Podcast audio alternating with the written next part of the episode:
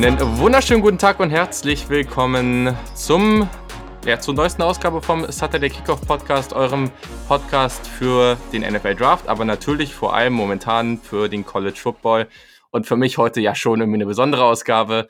Wir previewen wieder ein Team und dieses Mal ist es mein Nummer 4 Team und das sind die Ohio State Buckeyes, mein absolutes Lieblingsteam. Und auch deswegen musste ich mir heute natürlich einen Gast dazu holen, damit wir hier noch irgendwie parteiisch bleiben können und natürlich sogar ein Fan von einem anderen Big Ten-Team. Also äh, viel besser wird's ja an der Stelle gar nicht. Also ich freue mich sehr, dass der Jan Beckwert wieder am Start ist. Herzlich willkommen im Pod, Jan. Moin, moin. Ja, ich fühle mich fast ein bisschen geehrt, dass ich bei der besonderen äh, Aufnahme zu Ohio State heute der Gast sein darf. ja, das äh, darfst doch gerne. Nein, Spaß. Also ja, ist auf jeden Fall perfekt und du kennst dich in der Big Ten ja auch wirklich sehr, sehr gut aus. Daher ähm, passt das, glaube ich, ganz gut an der Stelle. ich hoffe es. So. Mal gucken, mal gucken genau, ob ich mich unbeliebt ähm, mache, aber ich glaube, ich glaub, das hält sich in Das ist okay, damit kann ich umgehen. Solange es am Ende des Jahres wieder gut läuft, ist mir das total egal. Verständlicherweise. Ja, genau. Also nochmal ganz kurz für die, die dich nicht kennen, ähm, auf, auf Twitter at Gianni Vanzetti, also ich buchstabiere es einfach mal kurz, das ist at, ähm, at und dann, wie gesagt, dann G-I-A Doppel-N-I V-A-N-Z-E Doppel-T-I und man findet dich auf dem Triple Option Blog, also tripleoptionblog.wordpress.com. Das ist dein, die Adresse für deinen Blog, wo du ziemlich äh, konstant coolen Content über den College Football raushaust und da darf man auch gerne mal draufgehen. Zum Beispiel auch, wenn ihr nochmal nachgucken wollt, so was sind eigentlich für Spieler im Supplemental Draft ähm, raus äh, in die NFL gegangen. Da hat der Jan auch äh, wirklich ein schönes Piece zugeschrieben und gerade dazu hat man eigentlich sehr, sehr wenig Content so allgemein in den Medien gefunden. Und erstaunlicherweise ja, in der Saison Jahr. bist du natürlich dann erst ja, ja, stimmt. Hast du recht, hast du recht. Ähm, das, da hast du, da hast du absolut recht. Ähm, und genau, während der Saison natürlich äh, bist du allgemein natürlich sehr, sehr aktiv, was College Football angeht, aber natürlich auf Twitter und dann auch bei Sportradio 360 da zu hören. Äh, da wird ja auch jede Woche dann irgendwie ein bisschen was zumindest zum College Football gemacht. Da bist du auch immer am Start. So sieht's aus. Genau, sehr, sehr gut. Also, gehen wir mal rein. Die Ohio State Buckeyes. Die, ähm, ich, ich mache das jetzt mal an der Stelle kurz. Äh, du bist ja gerade auch ein bisschen angeschlagen, deswegen übernehme ich mal kurz den Teil zur 2018er Saison. Äh, muss man auch gar nicht so viel zu sagen. Also man ist am Ende, am Ende hat man eine gute Saison gehabt. Kann man jetzt nicht anders sagen. Man ist 13 und 1 gegangen in der letzten Saison von Head Coach Urban Meyer hat da echt äh, auf der einen Seite natürlich 13 und 1 ist gut, aber man hat sich auch wirklich oft schwer getan. Also äh, klar gab es Teams wie Oregon State und Rutgers, die man da vernichtend geschlagen hat, aber am Ende hat man gegen Penn State nur ganz, ganz knapp gewonnen. Man äh, hat gegen Nebraska, dein Lieblingsteam, nur knapp gewonnen. Man hat gegen Maryland wirklich, also ja, also mit viel, viel Glück gewonnen, ja. sagen wir es mal so. Ja. Ähm, dann zwischendurch diese unglaublich nicht zu erklärende Niederlage, die es jedes Jahr anscheinend gibt gegen Purdue, wo man 20 zu 49 wirklich haushoch auf den Deckel bekommen hat. Äh, Ron, Ronday Moore hat äh, in dem Spiel gemacht, was er wollte. Ähm, das war äh, für alle anderen schön anzusehen, für mich nicht. Und genau, dann gab es natürlich noch das Spiel gegen das gegen The Team Up North gegen Michigan. Da hat man dann total überraschend, äh, eigentlich fast als, ich sag's jetzt mal, fast als Außenseiter, zumindest hat man das Gefühl vorher gehabt, äh, dann vernichtend mit 62 zu 39 gewonnen und das Ergebnis ist eigentlich noch nett. Wenn man das Spiel gesehen hat, dann äh, war das fast sogar noch deutlicher und ja, Saison am Ende äh, mit dem Big Ten-Titel beendet, hat dann Northwestern relativ deutlich geschlagen. Danach im Bowl-Game gegen Washington äh, zweite Hälfte war nicht so besonders, aber eigentlich hat man da auch relativ dominant, vor allem am Anfang gespielt. Also das auch nochmal ganz gut zu Ende gebracht fürs Playoff, hat es am Ende aber nicht gereicht. So. Wie schon im Jahr davor Wie, ist es halt eine hohe Niederlage, ja, genau. die da eben reinschlägt. Ja. Und ich würde übrigens auch sagen, dass, also für mich war Ohio State der Außenseiter in die Game. Also von daher, ich würde das nicht mal in Anführungsstriche ja, genau. setzen.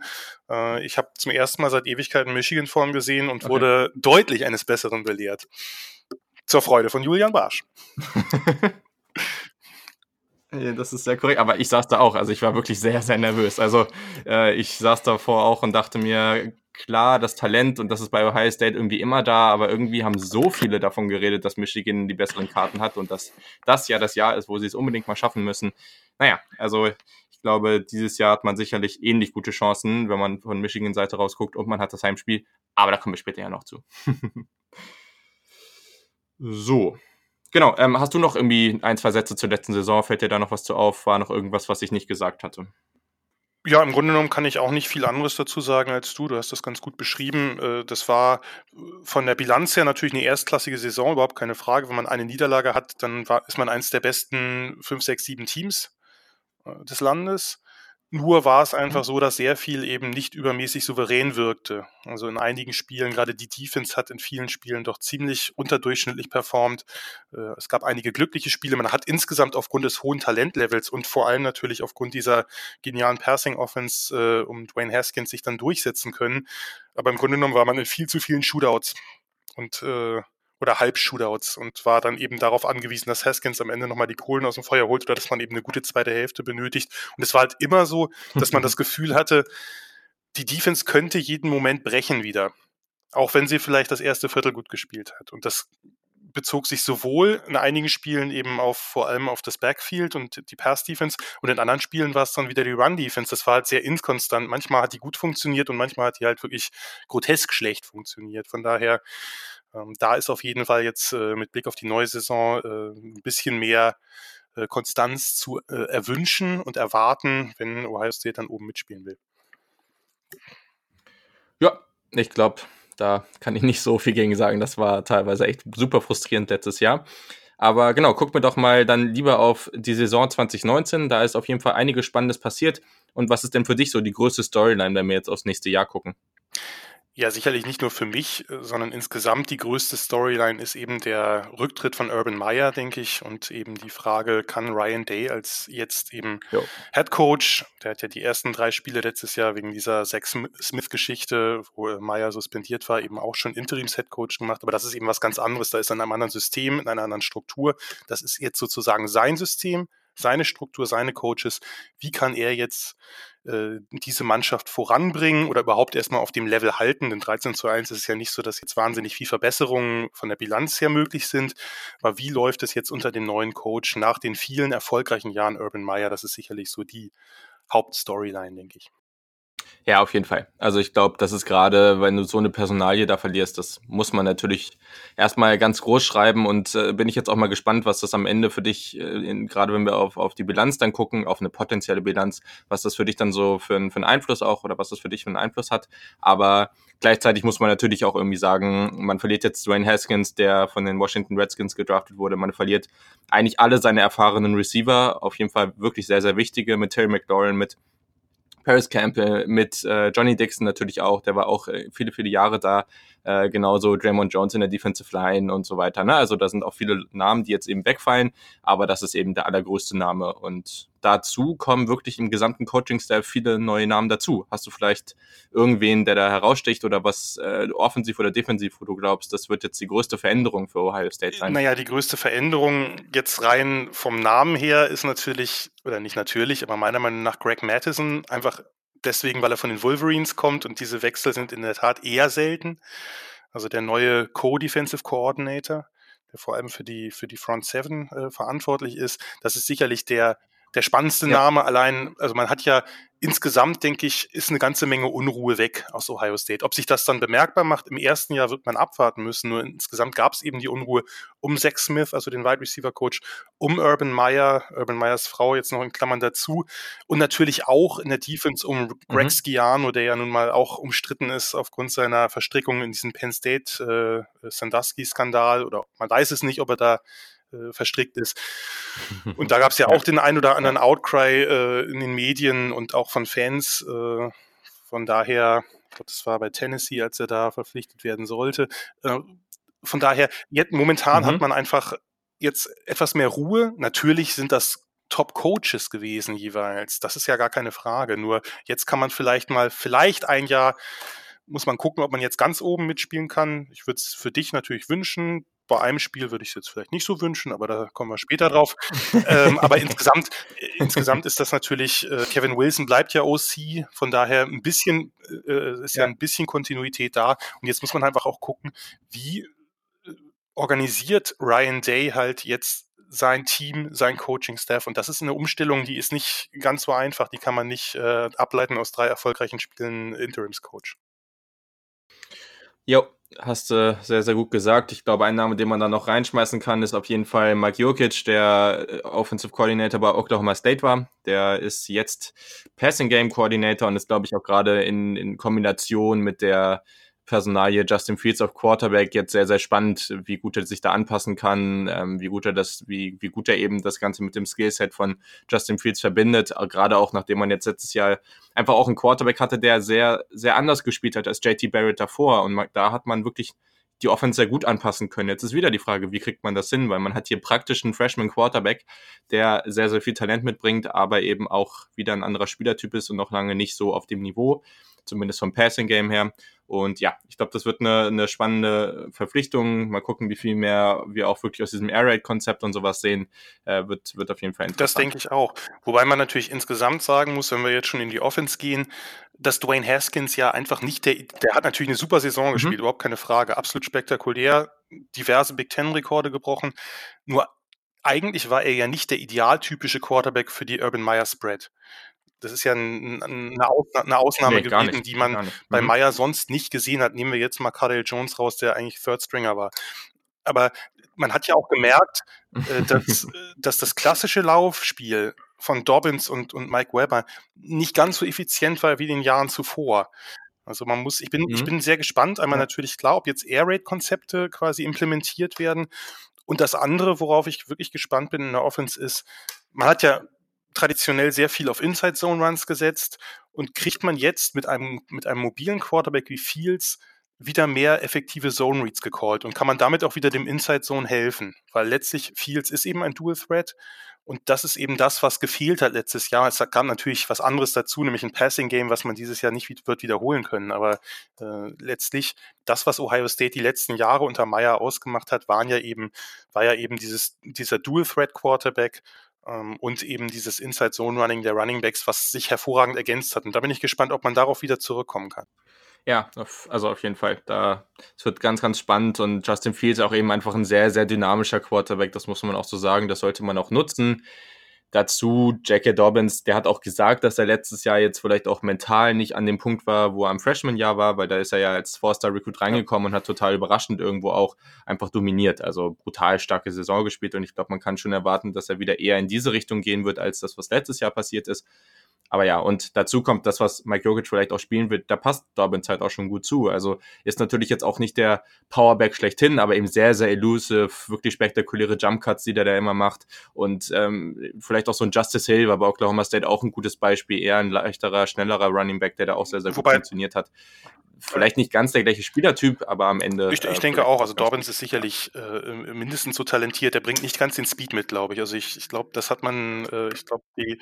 Äh, nee, nee, nicht hat, gleich. Nee. Äh, am Anfang hieß es dann immer, naja, er ist quasi die, die Speedy, äh, der, der Speedy Backup. Am Anfang war es ja von, von Weber. Ich glaube aber, er ist nicht unbedingt sehr viel schneller als Mike Weber, eher im Gegenteil der war immer ein bisschen unterschätzt. Aber er ist einfach ein anderer Typ. Er ist eben sehr, sehr elusive, wie du schon sagtest. Und ich bin gespannt, ob er sehr viel des Laufspiels tragen ja. wird. Ich könnte mhm. es mir sogar vorstellen. Man hat natürlich einige talentierte Backups, aber äh, ich könnte mir vorstellen, dass man am Anfang sehr, sehr stark auf Dobbins setzt. Ja, ja, ich glaube auch. Also dieses Jahr ist es ganz interessant, was auf Running Back passiert, aber man hat ja, ja. dann noch den Mario McCall, der letztes Jahr eigentlich, also da schreien Ohio State-Fans eigentlich hat, seit Jahren ja. praktisch, dass der mal ein bisschen mehr spielen soll. Das ist so, hat eigentlich eher so ein Age-Back, also wirklich mehr so eine Mischung aus Running Back und, und ähm, aus Wide Receiver hat auch ja. dann teilweise echt ganz coole Sachen gebracht, aber momentan die Offseason verläuft ganz, ganz merkwürdig. Also ich, das weiß auch niemand so richtig, was da los ist, aber der hat da auch teilweise nicht gespielt und war nicht so beim Training und so. Also genau. Aber keine Frage, dahinter ja. hat man auch noch einen Master Teague, der, der ja auch noch äh, genau, eher so ein bulligerer Running Back ist. Man hat da auch schon Talent. quasi der natürliche Nachfolger genau. von Mike Weber, das wäre McCall nicht. McCall hat ja im letzten Jahr relativ viel aus dem genau, Backfield genau. Pässe gefangen, mhm. ähnliches Wheel Routes und so, da war er sehr gefährlich. Ich auch eine gegen Michigan sehr, sehr stark falls ich mich richtig erinnere. Das, äh, und klar, als Return Specialist, aber das lassen wir vielleicht jetzt mal erstmal raus. Äh, ich denke, viel, sehr, sehr viel wird über Dobbins laufen. Wir können uns natürlich über den fünften Backup noch unterhalten, aber äh, Dobbins wird äh, sicherlich mehr Bälle noch sehen als im letzten Jahr. Ja, ja, genau. Und ich glaube, also ein Name, den man vielleicht schon mal nennen kann, den ich so relativ groß auf dem Schirm habe und Mal gucken, wie sehr, wie sehr oder wie, wie stark der dann eingebunden wird. Aber es war ganz, es war ganz merkwürdig, weil im Spring Game hat Jalen Gill wirklich also absurd viele Targets bekommen. Ich habe keine Ahnung, was da ab, äh, was da abging, aber der hat wirklich gefühlt also gefühlt wirklich 80 Prozent der Targets bekommen, war ganz, ganz merkwürdig. Und äh, ist halt auch ein ganz spannender Spieler, habe ich auch in dem Sinne ein bisschen mitbekommen, dass ähm, an, als ich in den USA war, hat ein Kumpel von mir, der war so auch in, an der Uni eben, äh, hat er irgendwie, ich weiß gar nicht, irgendwas mit Sportmedizin studiert und der hat da eben mit Jane Gill zusammengearbeitet und hat mir auch ein bisschen über den erzählt, als er eben noch an der Highschool da war, mhm. genau in dem Ort, wo ich halt eben auch war, also praktisch in Columbus war, war genau da. Und ähm, ja, auf jeden Fall ein sehr spannender Spieler und ich glaube, das wird auch schon jemand sein, der vielleicht dieses Jahr, aber dann spätestens nächstes Jahr so ein bisschen in diese KJ Hill, vielleicht so ein bisschen mhm. Paris Campbell-Rolle da reinstüpfen kann, die, die wir da jetzt seit, seit äh, einiger Zeit sehr, sehr erfolgreich sehen. Und das ist wirklich ein ganz spannender Spieler. Aber nichtsdestotrotz, da gibt es auch einige, die noch ein bisschen spannender sind dieses Jahr. ja, und vor allem, glaube ich, man, äh, du hast es ja in den letzten Folgen, obwohl ihr es dann doch immer besprochen hattet, äh, Spring Games, Games würde ich äh, erfahrungsgemäß ja, ja, nach allem, was ich erfahren habe, nicht zu hoch bewerten. Ich habe bei den Huskers da Spieler glänzen sehen und jede Menge Targets sehen, die nachher kaum gespielt haben. So, eine ja. Zeit lang wurde Jamal Turner als der größte neue Superstar, der hat dann nachher, war dann Slot Receiver, hat ein paar Spiele gestartet auch, aber äh, Vorsicht vor Spring Game, äh, ja, sowohl Carries als auch Leistungen. Äh, hier wird's vor allem, wie gesagt, äh, da kann sich natürlich ein Spieler empfehlen mal, aber es kann auch sein, dass der dann irgendwo auf der Depth Chart verschwindet. Genau, so, ähm, wenn wir auf die Wide Receiver gucken, letztes Jahr schon sehr, sehr stark, äh, können nachher auch vielleicht nochmal kurz über das Wide Receiver Recruiting reden, weil das, was da gerade bei Ohio State abgeht, ist wirklich nicht mehr normal. Aber genau, wenn wir jetzt auf die Spieler gucken, die jetzt dieses Jahr auf dem Spielfeld stehen sollen, wo ist denn für dich so im Passing Game der Fokus?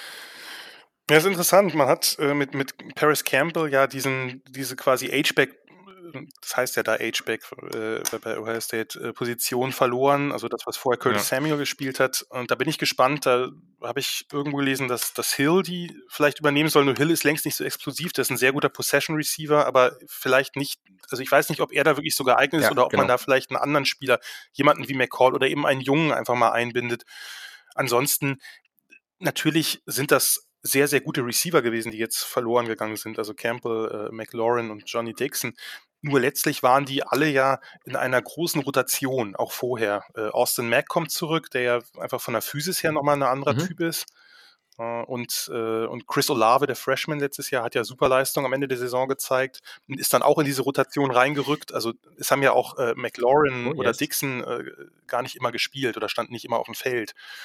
Äh, und dann, ne, du hattest es auch, glaube ich, in einer der letzten Folgen, oder wir hatten das, mhm. glaube ich, schon, äh, Garrett Wilson, von dem liest man halt viel Gutes. Aber wie gesagt, bei Freshman warte ich immer erstmal ab. Die möchte ich erst auf dem Feld sehen. Danach gibt's Fragen. Und ja. ja, Benjamin Victor ist und bleibt ein Enigma. äh, den, den habe ich irgendwie aus, aus welchem Grund auch immer am, im Freshman-Jahr sehr intensiv verfolgt, weil ich, weil ich den extrem spannend fand nach ein, zwei Spielen. Aber ja, der muss das irgendwann mal konstant auf den Rasen bringen. Seine Hände, seine Athletik, äh, also seine Athletik ist top, seine Hände nicht so sehr, obwohl er ab und zu immer mal einen spektakulären Catch drin hat. Äh, ja, vielleicht macht er ja jetzt den Schritt. Ich habe es letztes und vorletztes Jahr schon erhofft für euch, aber äh, mal gucken. Letzte Chance jetzt. Wenn er irgendwas Richtung NFL will, muss er dieses Jahr produzieren. Ja, ja, das ist richtig. Das Gute ist halt, dass es nicht notwendig ist, um für okay. Ohio State Erfolg zu haben. Das ist äh, ganz, ganz gut. Aber ja, ich glaube, der wird schon am Ende wieder seine fünf bis acht Touchdowns fangen. Da ist er eben gut, aber er muss es halt auch auf dem restlichen Spielfeld irgendwie mal bringen. Das wäre irgendwie ganz nett. Aber genau, ich glaube halt auch, dass das äh, relativ entscheidend dafür sein wird, ob wie früh und wie viel wir Garrett Wilson sehen werden, weil das ist halt, also fünf Sterne Wide Receiver aus Texas, wirklich eine, ein sehr, sehr talentierter Wide Receiver, das muss man einfach sagen vom Talent her absolut, also absolutes Talent für die NFL. Vorsicht aber das muss er natürlich jetzt auch noch aufs Feld bringen. ja, ja, natürlich. Ja, natürlich. Und es ist auch die Frage, wie, wie früh das jetzt kommt. Ne? Also es wird, wird jetzt schon viel zu hoch gehypt. Ne? Das muss man jetzt mal sehen. Auf der einen Seite würde ich schon auch sagen, dass es mich überrascht, wenn wir ihn bis Mitte der Saison nicht mal zumindest ab und zu auf dem Spielfeld sehen. Das wäre schon irgendwie sehr ungewöhnlich und gibt auch so Geschichten wie zum Beispiel, dass Ohio State diese, diese Tradition hat, dass sie die ähm, so schwarze Bänder, äh, so schwarze Klebestreifen mhm, auf, dem, auf dem Helm haben und die dann irgendwann abbekommen, die Freshmen, wenn es dann darum geht, dass sie halt das so erreicht haben, wirklich ein Buckeye zu sein. Und da gibt es eigentlich auch mehr so, zum einen, auf der einen Seite geht es auch darum, auf dem Feld wirklich zu überzeugen, aber gleichzeitig auch mental irgendwie da zu sein, zu zeigen, okay, ich bin hier und ich will was reißen. Und äh, ja, und das kriegen halt viele auch wirklich lange nicht, diesen, diesen Streifen abgezogen. Und Garrett Wilson war dieses Jahr der erste Freshman. Auch immer kein schlechtes Zeichen, aber natürlich jetzt auch keine Garantie für Erfolg der Junge macht aber auf jeden Fall Spaß. Ich glaube, das äh, werden wir relativ schnell mal. Denke ich auch, bekommen. allein deswegen, weil ich nicht glaube, dass, dass Ryan Day und Wilson ihre, also Kevin Wilson jetzt, der OC, ihre äh, Rotation da besonders eindampfen werden. Sie haben halt viele talentierte Receiver und sie halten die frisch, dadurch, dass sie eben nicht jedes, dass es keine klaren Starter gibt, sondern ja. eben viel rotiert wird. Von daher äh, werden wir Wilson, denke ich auch, bin ich deiner Meinung, relativ früh sehen. Genau. Und äh, gerade in den letzten Jahren war es auch sehr auffällig, dass verschiedene Receiver wirklich auch einfach bestimmte Rollen bekommen haben. Ne? Das haben wir bei Campbell ganz auffällig gesehen und deswegen wird es jetzt in der NFL auch so spannend. Kann der ja. eigentlich auch was anderes als irgendwie kürzere Routen laufen, wo er den Ball bekommt und danach richtig äh, ab das Feld runter, sondern eben, die haben eben ihre Rollen und das, die haben aber auch diese Vielfalt und diese Tiefe auf der Position und das ist definitiv ja, auch dieses Jahr so. Ja, bei Campbell muss man sehen, ich glaube, der ähm, hatte, wie war das, ein oder zwei genau. Pässe über 15 Yards in der Luft gefangen, von daher äh, das war halt alles, alles klein, klein, aber dafür waren eben äh, Dixon und, und McLaurin da. Und am Anfang auch noch Mac, oder zumindest eine Saison vor. Ja. Olave am Ende, also man hat ja Outside-Receiver, die diese Rollen ja. übernehmen können. Ja, ja. Daran wird es nicht mangeln. Genau, aber dazu muss denen natürlich auch erstmal jemand den Ball zuwerfen. Und das ist vielleicht so die allergrößte Personalie. Also wir haben am Anfang des Jahres, oder wir haben jetzt keinen einzigen Quarterback-Spieler äh, mehr ähm, im, im QB-Room. So, jetzt habe ich es richtig gesagt. Keinen einzigen QB mehr im, im QB-Room, der vorher oder letztes Jahr noch da war. Und ja, jetzt drei neue. Ich glaube, zwei muss man kaum erwähnen, weil die wenn die spielen, dann wird es höchstwahrscheinlich bergab gehen, würde ich mal sagen, oder zumindest nicht mehr so gut sein.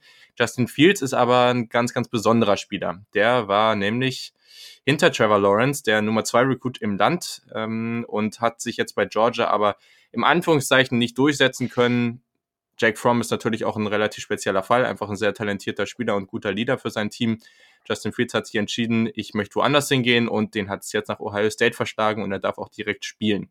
Was denkst du denn von Justin Fields und, und glaubst du, oder was glaubst du, was wir nächstes Jahr von ihm sehen werden? Wie gesagt, ich tue mich mit Einschätzungen schwer, solange die noch kein vernünftiges, keine vernünftige College-Erfahrung gemacht haben. Der hat ja ein paar Spiele, ist er eingesetzt worden bei Georgia, aber natürlich äh, meistens Mob-Up-Duty. Von daher äh, mhm. wäre ich jetzt positiv. Ist auf jeden Fall eher ein Typ, klassischer Ohio State Urban Meyer Quarterback, also eben ein, ein Dual Threat. Äh, er, hat einen, er hat einen guten Arm, also einen, einen kräftigen Arm, aber eben ist ist natürlich äh, limitierter als Passer als, als Dwayne Haskins. Das ist natürlich auch nicht so schwer. Äh, und jetzt wird, muss man eben abwarten. Ich habe die äh, Meldung vom Spring Game, wie gesagt, ja. da gebe ich nicht viel drauf gelesen. Er wird auf jeden Fall starten.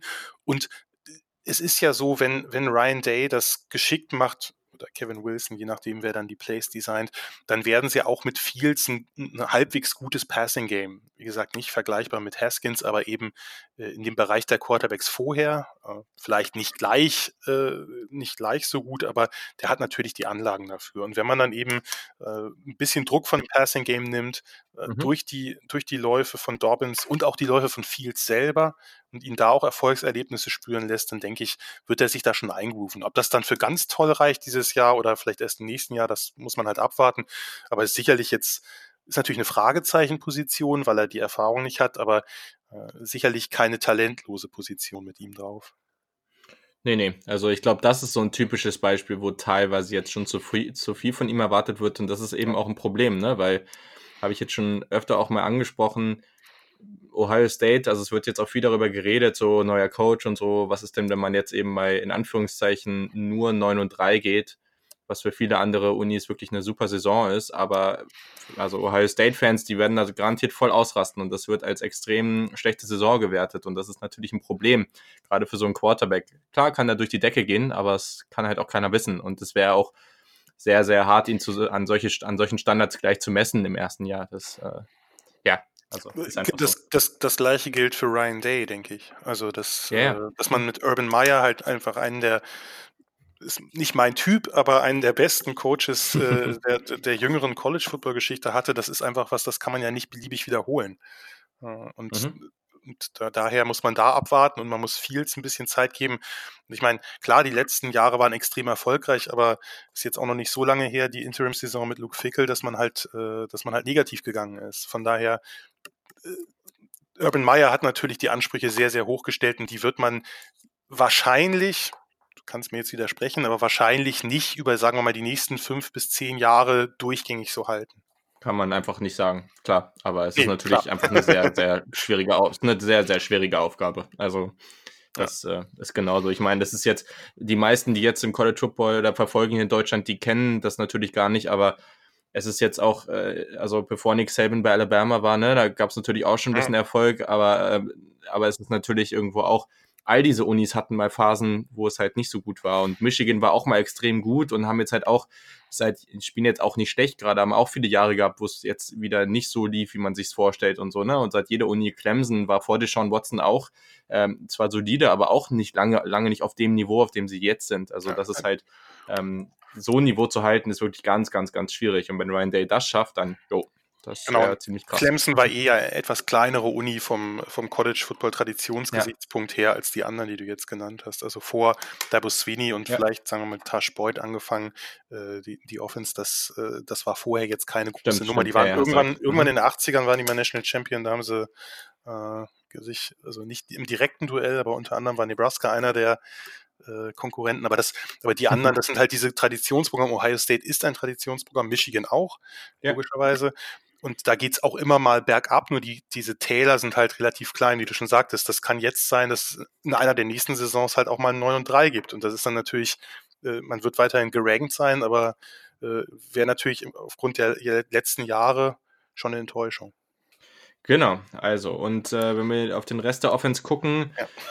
also Jetzt äh, bei den Ends, glaube ich, hat, braucht man sich auch wirklich keine Sorgen machen. Ähm, werden sicherlich auch noch ein bisschen mehr im Passing-Game genutzt. Da hat man jetzt eigentlich äh, am Ende drei Namen, die, die da vor allem dominant sind. Das sind einmal ähm, Luke Farrell, das ist äh, einfach auch ein sehr, sehr zuverlässiger ähm, Tight End. Mal gucken, ob der vielleicht sogar am Ende startet. Ähm, Ratchet, Ratchet Jr., dann hat man natürlich Rashad Berry, Ratchet Senior, der ist auch einfach äh, sehr, sehr, das ist dieser typische H-Back, den wir oft äh, in, in jetzt in anderen Offensiven sehen würden. Und äh, genau, und dann Jeremy Ruckert. Und den würde ich eigentlich gerne sehen, dass der so seine Breakout-Saison hat, ein Sophomore und einfach ein sehr, sehr talentierter Receiving Talent, also wirklich talentiert. Der ist als Blocker eben noch nicht so stark, aber wenn der gerade so äh, als Receiving Talent eben so seinen Durchbruch feiern kann, das wäre wirklich äh, sehr, sehr wichtig für die Offense auch. Damit wäre man dann wirklich kaum noch zu stoppen, wenn man wirklich aus allen Zylindern feuern würde, aber ja, der Rest ist auch nicht schlecht. Also brauchen wir jetzt eigentlich nicht so, nee, also nicht so kritisch was gegen sagen. Barry würde ich gar nicht mal so, also ich würde Ruckert eher noch als H-Back sehen als, als Rashad Barry, aber man hat die ja eh nicht so viel eingesetzt. Also Farrell und Barry haben ja sich quasi die, so ein ja, bisschen die, ja, die Targets und die, und die Einsatzzeiten geteilt und ja, äh, das, man, man kann sie gar nicht so richtig einschätzen. Die haben ab und zu mal einen Pass oder auch mal einen Touchdown gefangen, aber im Grunde genommen äh, weiß ich gar nicht, ob man die jetzt so viel mehr wird einsetzen. Oder weißt du, hast du da was gelesen, dass es jetzt mehr Titans, also Titan Targets hm. geben soll? Also, also ich glaube, es, also so was ich so jetzt gehört habe, hieß schon, dass es nicht weniger wird auf jeden Fall und ähm, dass man auch schon also wirklich auch interne sehr, sehr hohe Meinung von dem Tight End Room hat. Also, dass man da auch sehr happy mit ist, weil man auch einfach sehr tief besetzt ist. Also von denen kann jeder wirklich gut Tight End spielen. Aber es ist trotzdem mhm. jetzt, es ist gleichzeitig nicht, dass man jetzt erwartet, dass, äh, dass auf einmal irgendwie eine Tight End-lastige äh, Passing Offense wird. Ich glaube nicht, dass das, äh, nee. Gibt es im College eh genau. eh seltener, aber hier gibt es auch sehr wenig, wie soll ich sagen, Veranlassung dafür. Ja, genau, genau. Das ist äh, gut gesagt. Und äh, genau, da gibt es auch einen, einen weiteren Aspekt in der Offense, das ist die Offensive Line. Die kann man ja an einigen Stellen oder naja, also da, die hat schon so ein paar Fragezeichen dieses Jahr. Das kann man, glaube ich, schon sagen. Vier Starter sind weg. Ja. Viel Talent hat man schon auf jeden Fall. Also da läuft einiges an Five-Star und Foster äh, Talent rum, aber eben sehr, sehr wenig Erfahrung. Ähm, Left Tackle Thayer Munford ist der einzige Returnee und der sollte da auch Stabilität reinbringen, aber das war jetzt auch noch nicht überragend, was der bis jetzt gespielt hat. Nee. Was denkst du so von, von allgemein von der Offensive Line? Also Manford fand ich im zweiten, in der zweiten Saisonhälfte ein bisschen, ein bisschen besser, aber ähm, der, der, muss sich natürlich, aber mhm. ist jetzt ja auch, äh, war jetzt ja auch kein, kein sehr erfahrener Spieler. Ähm, man muss halt vier, was, vier Starter ersetzen, ne? Und unter anderem eben im Mike Jordan, Isaiah Prince von von daher mhm. wird's da, hm, das ist einfach so, egal wie Talent haben bei solchen Teams wie Ohio State oder, oder Michigan oder wem auch immer, also so großen Teams, die eben auch im Recruiting sind, da hast du überall Four- und Five-Stars oder hast zumindest einige zur Auswahl. Ob sie sich dann durchsetzen, ist eine andere Frage. Es ist halt sehr, sehr unerfahren und da wird man die ersten Spieler ja. abwarten müssen. Dafür sind die, dafür ist, sagen wir mal, das Out-of-Conference-Programm jetzt auch nicht zu hart. Da kommen wir vielleicht gleich noch drauf. Ähm, und ansonsten, ja, ich bin, bin gespannt, mhm. äh, was mit, mit äh, Nicolas Petit-Frere ist, weil der ja also der, der Top-Recruit des letzten Jahres war, hat ein Jahr im Weight Room verbracht und vielleicht schafft er es ja, sich äh, einen Posten zu ja. ergattern. Ansonsten würde ich als, als sozusagen als Gruppe würde ich jetzt sagen, die bräuchten vielleicht vier Wochen, um sich einzuspielen und mal gucken, wie es danach läuft. Und notfalls nimmt man halt noch Wechsel vor. Man hat ja, man hat ja Depth. Also das sind ja die, dadurch, dass alle unerfahren sind, äh, kann man vielleicht auch mal ein bisschen probieren, wenn man merkt, der eine ist vielleicht noch überfordert. Total. Ja, total. Also man hat auf Guard äh, auch mit Jonah Jackson genau, einen Grad Transfer den Rutgers bekommen. Transfer, ja. Und Rutgers, das, genau, das das hilft sicherlich. Und aber klar, ne? Also es könnte gut sein, dass äh, True Freshman Harry Miller auf Center startet. Und Center ist ja irgendwo auch so ein bisschen die Position in der Offensive Line, die da sehr, sehr anleitend ist. Und äh, ja, ne, ist halt die Frage. Der wird sicherlich seine Zeit brauchen. Also. Ich bin bei, sagen wir mal so, bei O-Linern bin ich grundsätzlich eher dafür, wenn die jetzt nicht überragen, dass man die ein Jahr in den Weight Room schickt und dann rausschickt, weil es einfach eine Riesenumstellung ist, mehr als für Receiver oder Running Backs äh, von, von High School auf College. Aber mhm. warten wir mal ab. Also klar, Miller ist natürlich auch wieder der, der Top-Recruit dieses Jahr gewesen. Also O-Line, aber auch insgesamt einer der Top-Recruits. Mhm. Von daher ja, ich, ich würde ihn trotzdem ein Jahr noch nicht starten lassen, es sei denn, man merkt, dass auf Center oder Guard eben eine Riesenlücke herrscht. Stimme ich voll zu. Also, das ist nur das, was man so hört, genau. Und äh, ja, damit hätten wir die Offense auch abgeschlossen. Ich glaube, es gibt schon noch einige Fragezeichen. Das ist allgemein einfach äh, schon auch äh, auf, an ein, einigen Stellen ähm, eine jüngere Offense. Äh, an anderen Stellen hat man dann auch einige erfahrenere Leute, die sich so noch nicht durchsetzen konnten. Ne? Benjamin Victor ist so das Paradebeispiel dafür. Aber genau, ich glaube trotzdem, dass wir hier natürlich nicht eine Passing Offense sehen werden, die so stark ist wie letztes Jahr, aber auch weiterhin wird das eine spektakuläre Offense sein, die einige Punkte aufs, aufs äh, ja, die einige Punkte produzieren wird und am Ende muss man sich wahrscheinlich nicht so große Sorgen darum machen. Denke ich auch, weil man auch, wenn man, oder auch wenn sich wahrscheinlich Buckeyes-Fans des Öfteren über JT Barrett aufgeregt haben, äh, so ganz schlecht war die Passing Offense auch mit ihm ja nicht. Oder ja. mit, äh, mit, mit, Braxton Miller oder, oder Pryor oder wen auch immer, die vorher an diesen Dual Threats hatten. Die, das ist ja nicht so, dass, die, dass das Passing Game völlig brach lag. Von daher, ich glaube auch, da wird, die werden schon auf ihre Zahlen kommen. Das denke ich auch. So, das wäre natürlich auch mal schön, wenn das im Vergleich zum letzten Jahr bei der äh, Defense passiert. Ähm, und zwar war die Defense 2018 einfach brutal schlecht und das war super schön anzusehen, wie sich Oklahoma und Ohio State da um mit ihren beiden sehr katastrophalen Defensiven da um den vierten Playoff-Platz geprügelt haben. Das war was ganz, ganz Feines. Und genau, trotz alledem muss man sagen, dass natürlich, und das ist immer der Fall, aber man muss es hier wirklich sagen, es ist sehr, sehr viel Talent da, man ist aber auch sehr, sehr jung. Und man hat praktisch letztes Jahr das dritte Jahr in Folge gehabt, in dem man 75 Prozent der Starting Defensive Backs ersetzen musste. Das ist natürlich auch nicht immer leicht und hat vielleicht dieses Jahr da ein bisschen mehr Glück und vielleicht können da einige Jungs auch einen Sprung nach vorne machen. Wenn du jetzt auf die Defense guckst, was ist vielleicht dann so eine Positionsgruppe, wo du mal so sagen würdest, jo, da, das sieht eigentlich erstmal ganz gut aus. Damit, da kann man erstmal gut mit anfangen.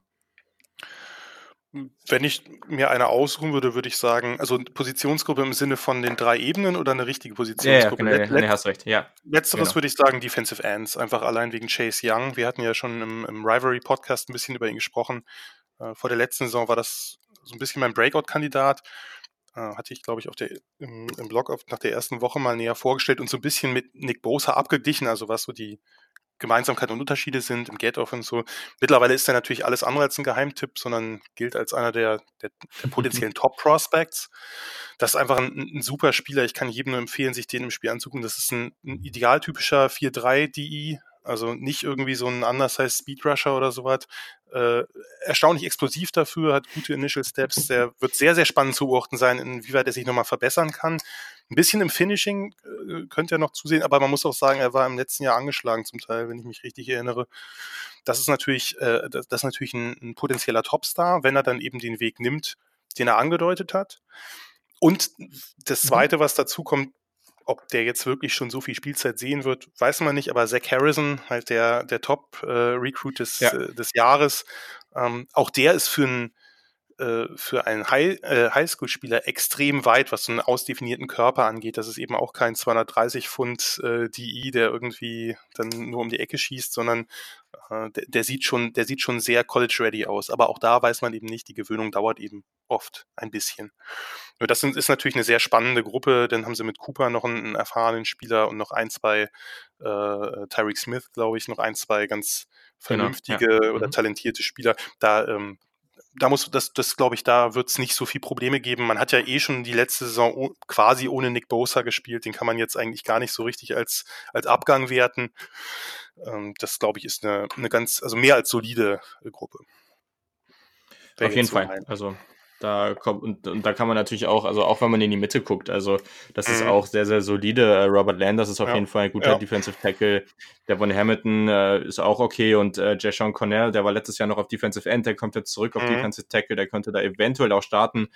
Also Defensive genau, Line mäßig. Taron Winston war ein, war ein ja. großes Highschool-Talent, also da hat man noch ein bisschen was. Äh, aber da, das ist vielleicht nicht ganz, also ich glaube, Dremont Jones wird man schon mehr vermissen, weil der Rest nicht diese Explosivität, also diese Three-Tag äh, undersized Defensive Tackle, also da, da glaube ich, wird schon ein bisschen Verlust einfach ähm, gegen den Pass zu erwarten sein. Das äh, kann ich mhm. mir schwer vorstellen, dass jemand da so äh, sozusagen den 1 zu 1 ersetzt, weil das war ja schon, äh, also Drummond Jones war schon einfach ein, äh, ein fantastischer Three-Tag, gerade im letzten Jahr.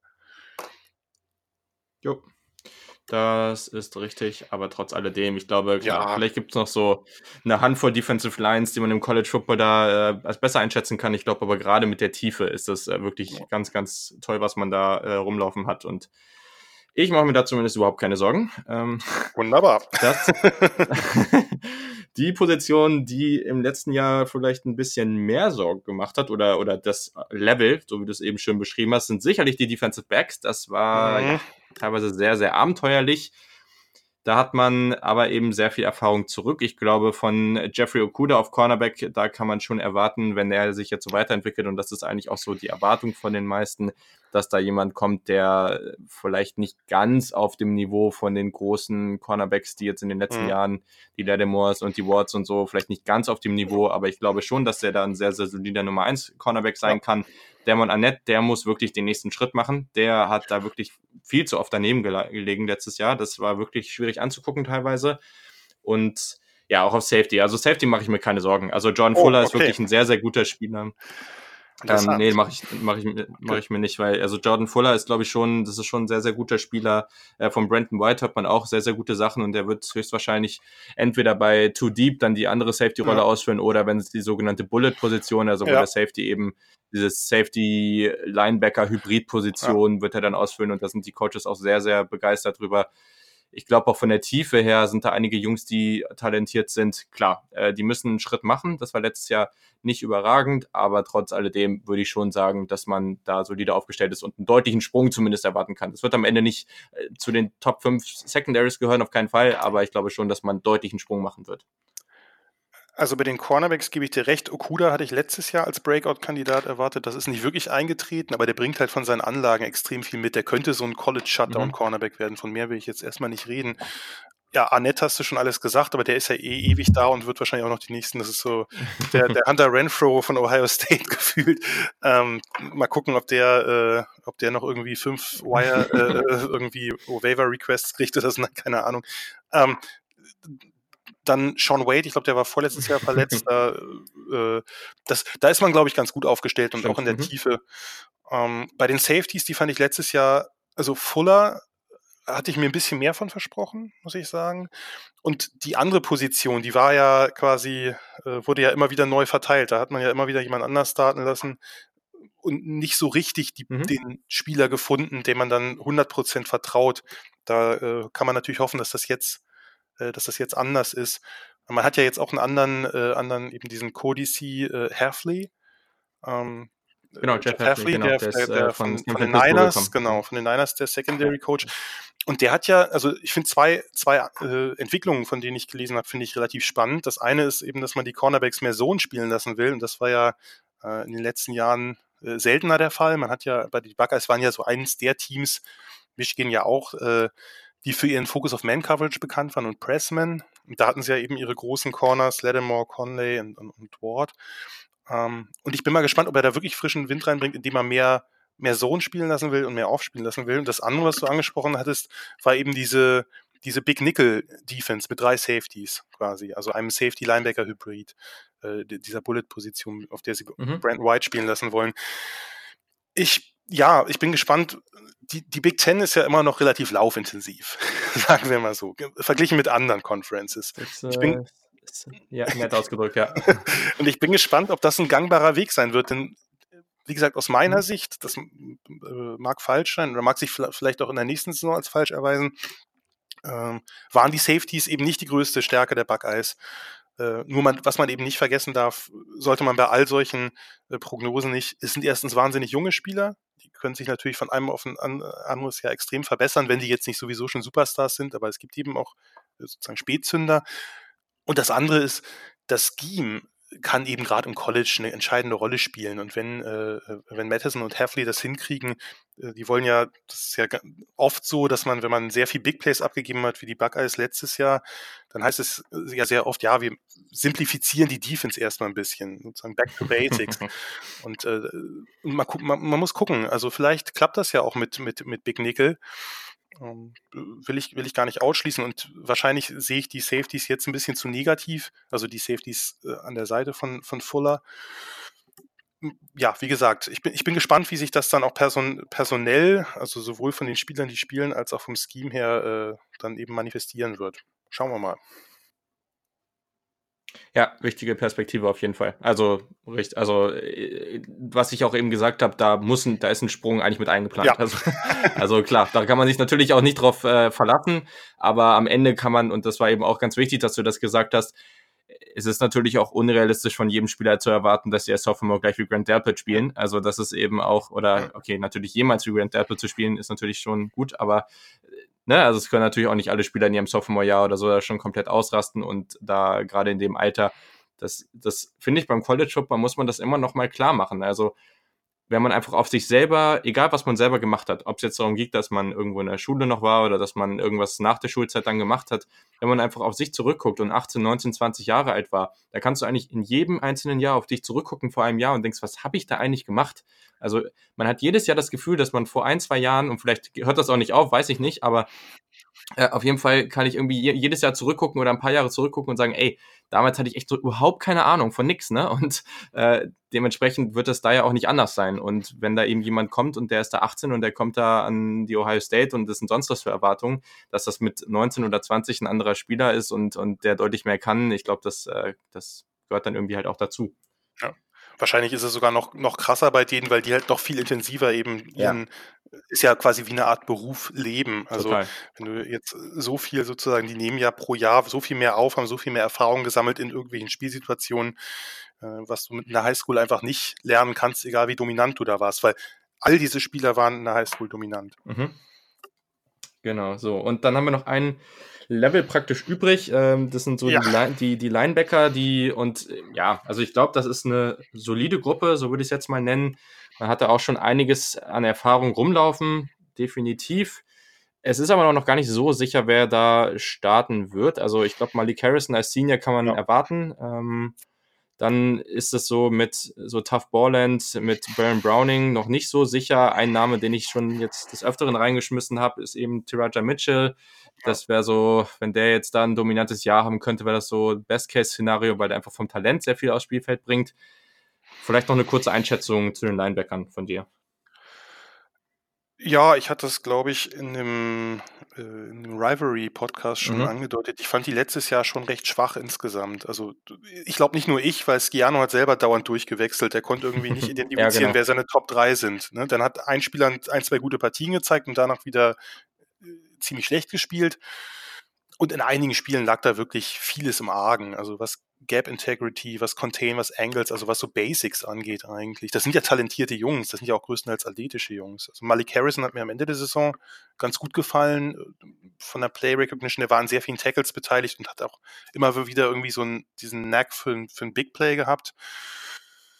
Ansonsten, ja, äh, Taraja Mitchell hast du angesprochen. Ähm, da, der ist natürlich noch recht unerfahren. Baron Browning hatte ja große Erwartungen, die hat er noch ja. nicht erfüllt. Ja. Pete Werner ist inkonstant gewesen. Tough Borland fand ich eigentlich immer ein bisschen überschätzt. Der ist so furchtbar langsam bei Reaktion und Beschleunigung. Also wenn du den in der Mitte stellst und da kommt irgendwie ein Running Back aus dem Backfield, dann kannst du noch gleich abschreiben.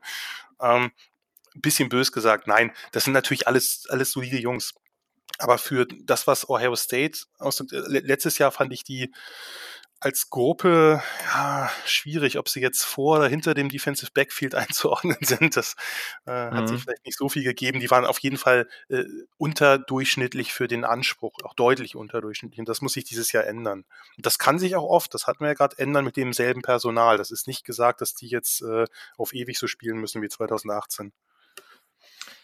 Ja, genau. Und ich glaube auch, wenn man jetzt äh, vielleicht mal so ganz, ganz kurz einen Blick aus Recruiting wirft, ist das halt auch spannend, weil ich glaube, dass also momentan kann, wenn man jetzt auf die letzten Klassen guckt, das war eigentlich immer relativ gut. Es gab jetzt eine Klasse zwischendurch, die war nicht ganz überragend. Das war, glaube ich, sogar die letzte.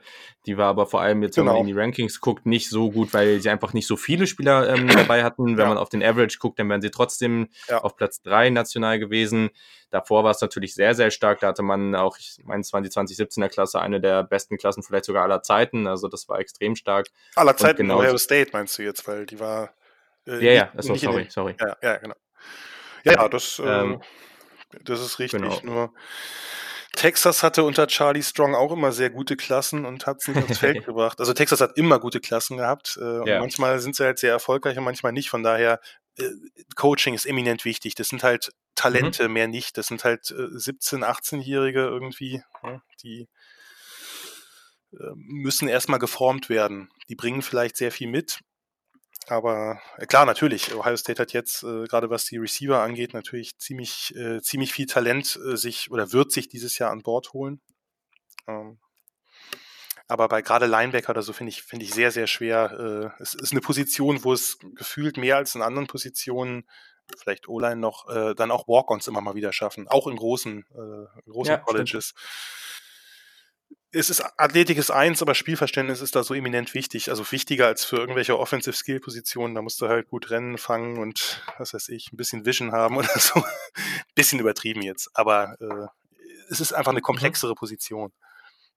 Genau, also das, und das wäre jetzt auch, also das ist auch so ein bisschen mein Punkt, weil am Ende hat man für die nächsten beiden Jahre jeweils, würde ich sagen, einen relativ guten Quarterback ähm, ja. in den Recruiting Classes schon jetzt gesichert. Man hat potenziell momentan sieht es so aus, als ob man Bijan Robinson, den Five-Star Running Back äh, für dieses Jahr bekommt. Das sieht, das sieht immer besser aus.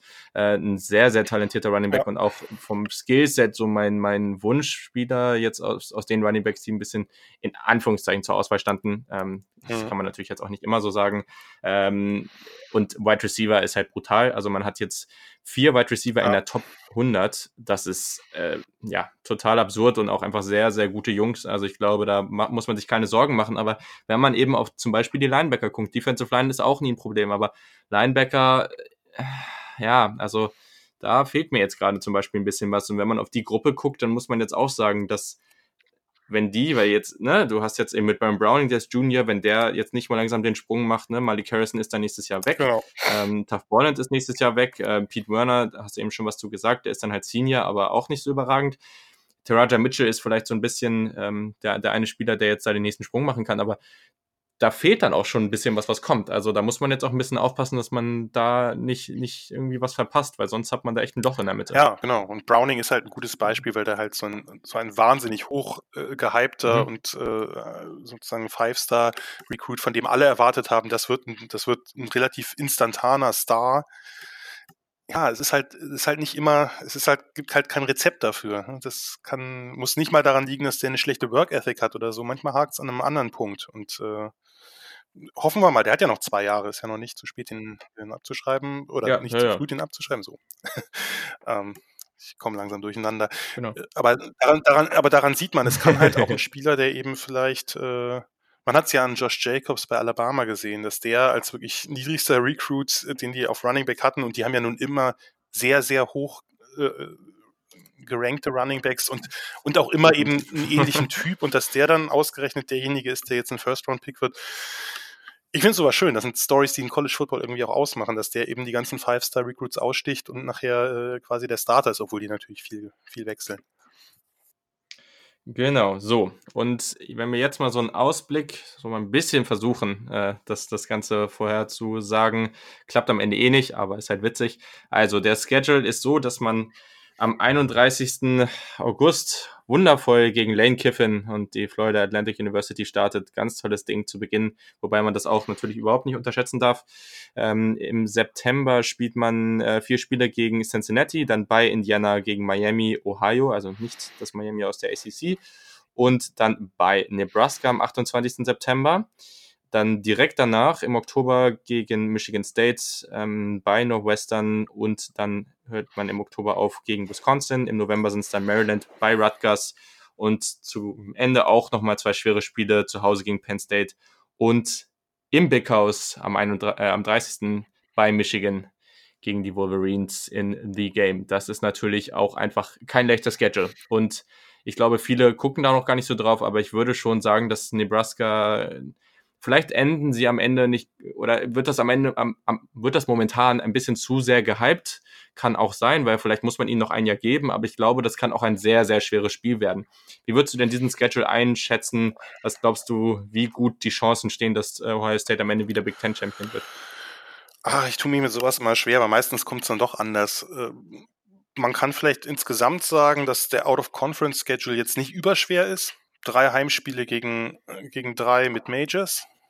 Ähm, von daher, das sollte eigentlich machbar sein. Cincinnati hat eine gute Defense, aber es ist sozusagen der erste, mhm. vielleicht so ein bisschen der erste Lackmustest für die, für die neue Offense. Aber äh, ansonsten hat man, hat man den Vorteil bis auf Michigan, dass man die ganz schweren Brocken, da zähle ich Nebraska jetzt noch nicht zu, wie auch mit dem Rekord des letzten Jahres, ähm, zu Hause hat, bis auf Michigan, wie gesagt.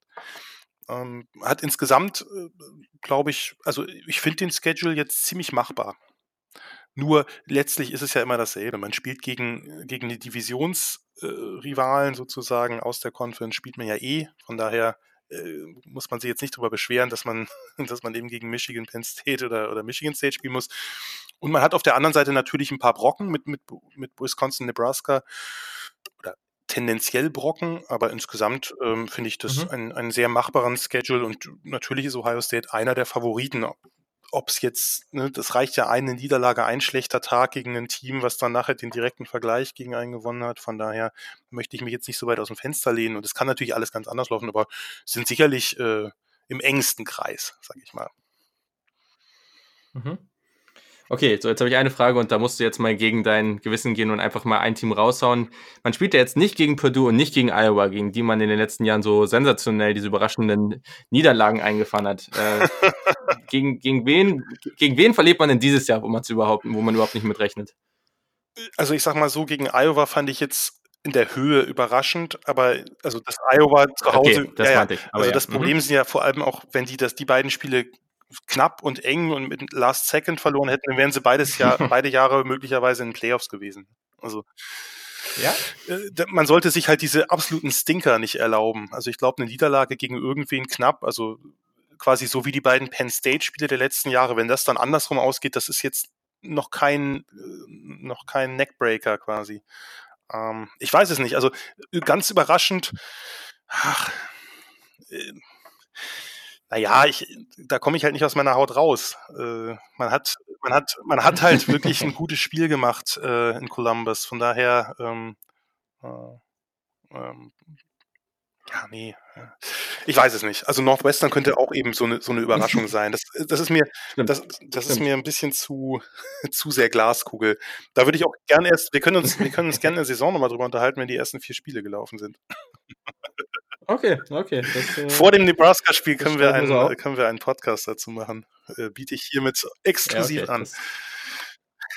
Okay, sehr gut. Das äh, werden wir tun. Ich glaube, es ist schon interessant, weil ich habe es jetzt schon ab und zu mal auch gesagt, ich, ich höre mir natürlich auch ein paar Podcasts so an, die eben dann in Ohio produziert werden, wo, wo die Leute noch ein bisschen mehr Einblicke haben. Und es gibt auch den einen oder anderen, der wirklich gesagt hat, dass er das und das ist natürlich auch vielleicht ein bisschen too much, aber die das Nebraska-Spiel auf eine Höhe wirklich mit diesen Michigan und Penn State-Spielen setzen, so von der Schwierigkeit. Vielleicht ein bisschen too much, aber gleichzeitig spielt man bei Nebraska, was auch nie leicht ist. Und ja, ich glaube schon, dass Nebraska einen guten Sprung machen wird. Ähm, das äh, kann man, kann man schon sagen. Und es wird ja, nach vier Wochen, wo man jetzt wirklich keine besonders schweren Gegner hat, vielleicht Cincinnati jetzt nicht so leicht, aber wird das schon auf jeden Fall mal der erste richtige Test werden. Das kann man soweit schon sagen. Das denke ich auch und das ist ein bisschen der Vorteil für, für Nebraska, je nachdem, wie die, wie die ersten Spiele laufen. Aber mhm. dass man halt ähm, jetzt vielleicht, ich weiß es nicht, wird man, wird man sehen, aber wenn Ohio State sein Talent aufs Feld bringt, wird man in den ersten vier Spielen vielleicht nicht so große Probleme haben. Und wer weiß, vielleicht geht man dann etwas zu optimistisch und selbstbewusst in das fünfte Spiel. Ja, hoffen wir es nicht. Oder eben auf, gerade sagen, auf deiner Seite wieder anders. Aber das sehen wir dann. Perfekt. Also, damit haben wir die Ohio State Buckeyes auch abgeschlossen für diese Preview. Gibt es noch irgendwas, wo du an, äh, auf deinem Blog so für die nächsten Wochen noch dran arbeitest? Äh, was wird man da noch lesen können? Ähm, ich mache wieder ein sehr ausführliches Big Ten Preview in zwei Teilen. Wer es vom letzten Jahr kennt, es sind sehr viele Worte. Äh, also es dauert sehr lange, das fertigzustellen, aber mhm.